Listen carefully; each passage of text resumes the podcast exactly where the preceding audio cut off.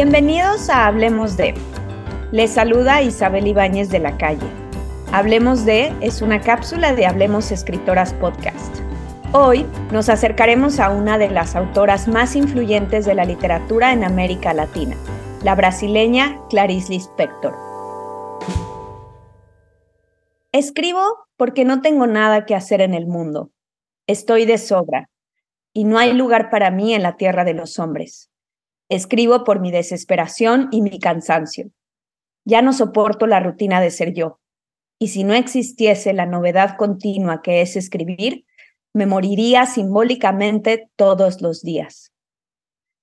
Este es un fragmento de la última novela de Clarice Lispector llamada La Hora de la Estrella, publicada en 1977, unos meses antes de que la autora muriera de cáncer a los 56 años y aunque podría ser su propio lamento, Lispector puso esas palabras en boca de un narrador masculino que reflexiona sobre la vida y la muerte de una joven muy pobre del noreste brasileño, donde Lispector vivió cuando llegó por primera vez a Brasil en 1921. Proveniente de una familia de inmigrantes judíos, Chaya Tinkasovna Lispector nació en 1920 en lo que hoy es el oeste de Ucrania.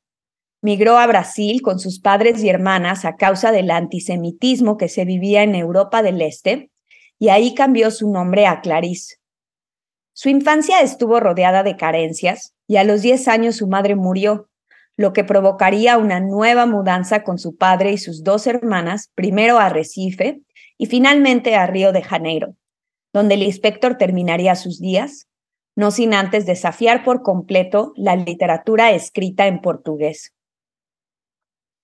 Lispector es una escritora que desarrolló un estilo inclasificable que ella misma denominó un no estilo.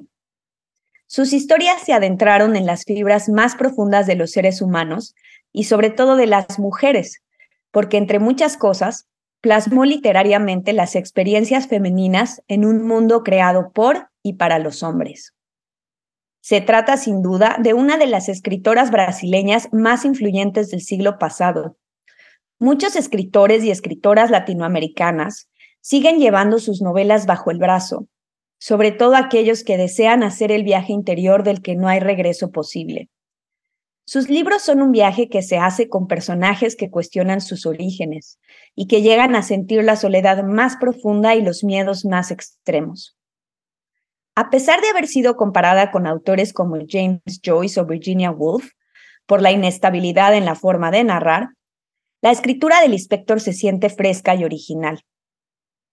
Ella misma se afanó en alejarse de las comparaciones con los autores anglosajones hasta crear una literatura propia, irrepetible y muy latinoamericana.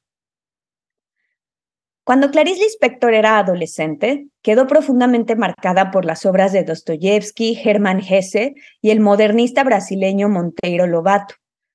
Durante su época universitaria comenzaría también su fascinación por la obra del filósofo judío Baruch Spinoza, cuyo misticismo está muy presente en su primera novela publicada en 1943 y titulada Cerca del Corazón Salvaje, un retrato cruel y fascinante sobre la complejidad de las relaciones humanas. La novela la escribió con tan solo 19 años y la publicó con 21.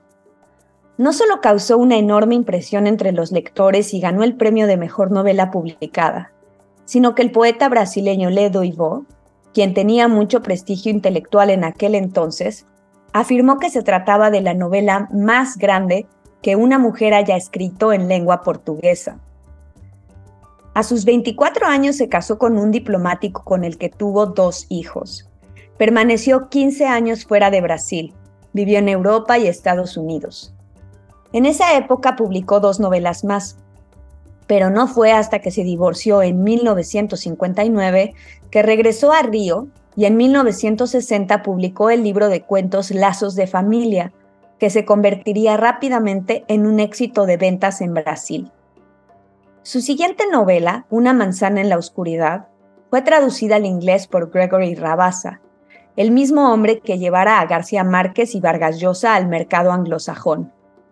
El traductor dijo que el inspector era tan bella como Marlene Dietrich y tan buena escritora como Virginia Woolf. Comentario que la propia Lispector tildó de sexista, pues en muchas ocasiones los críticos hicieron eco de su innegable belleza como uno de sus mayores atributos. La Pasión según GH es considerada su obra maestra. Publicada en 1964, la novela trata sobre una mujer perteneciente a las élites de Río que al entrar a la habitación vacía de su sirvienta, encuentra una cucaracha y con ella reflexiones sobre el sufrimiento de un yo que se pregunta sobre el sentido de su propia existencia y que se enfrenta a la soledad más apremiante. A pesar de que las obras del inspector son intimistas, retratan con fidelidad los problemas de clase de un país con desigualdades extremas como Brasil. La vida de Clarice fue la de una escritora que abrió senderos a otras escritoras, que daba pocas entrevistas y evitaba hablar sobre su vida personal, aunque en Brasil todo el mundo supiera de su existencia y recibiera cientos de cartas de lectores diciéndole cómo sus novelas les habían cambiado la vida. Una autora que la prensa calificó de excéntrica y hasta enloquecida, y que incluso fue considerada bruja al asistir al primer Congreso Mundial de Brujería en Bogotá en 1975, donde se hizo famosa su frase, dejo registrado que, si vuelve la Edad Media, yo estoy del lado de las brujas.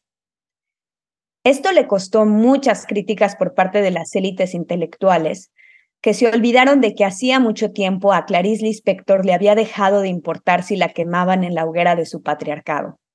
Su legado sobreviviría a esas llamas sin duda alguna. La leyenda de Clarice Lispector volvió a la vida cuando el escritor estadounidense ganador del Pulitzer Benjamin Moser publicó en 2009 Why This World, una biografía de la autora cuya excentricidad, belleza y genialidad intrigó a Brasil, según las propias palabras del biógrafo. Él estudió manuscritos, entrevistas y viajó a las ciudades donde el inspector vivió para entender mejor su obra desde lugares que no habían sido tomados en cuenta antes. En contra de la aproximación que mucha de la crítica tiene respecto a la unión entre vida y obra de un autor, para Moser, el desarrollo del inspector como escritora está directamente relacionado con su turbulenta vida. Este libro también rescata la tradición judía de Clarice como uno de los elementos clave de su literatura, particularidad que no había sido tomada por la crítica cuando aparecieron sus libros. Quizá la mejor forma de comenzar a leerla sea con La Hora de la Estrella. El personaje de Macabea, la norestina que vive en un mundo cruel donde el respeto y la dignidad brillan por su ausencia, muestra sin piedad los problemas de clase y género que aún estamos negociando como sociedad la violencia invisible, la necesidad de mantener el silencio y la condena a ser estereotipados por tener orígenes pobres. Existe una película de 1985 dirigida por la cineasta brasileña Susana Amaral que fue muy bien recibida por la crítica. Y aunque en la película la trama se desarrolla en Sao Paulo y no al noreste de Brasil, es una muy buena interpretación de un libro complejo por su polifonía.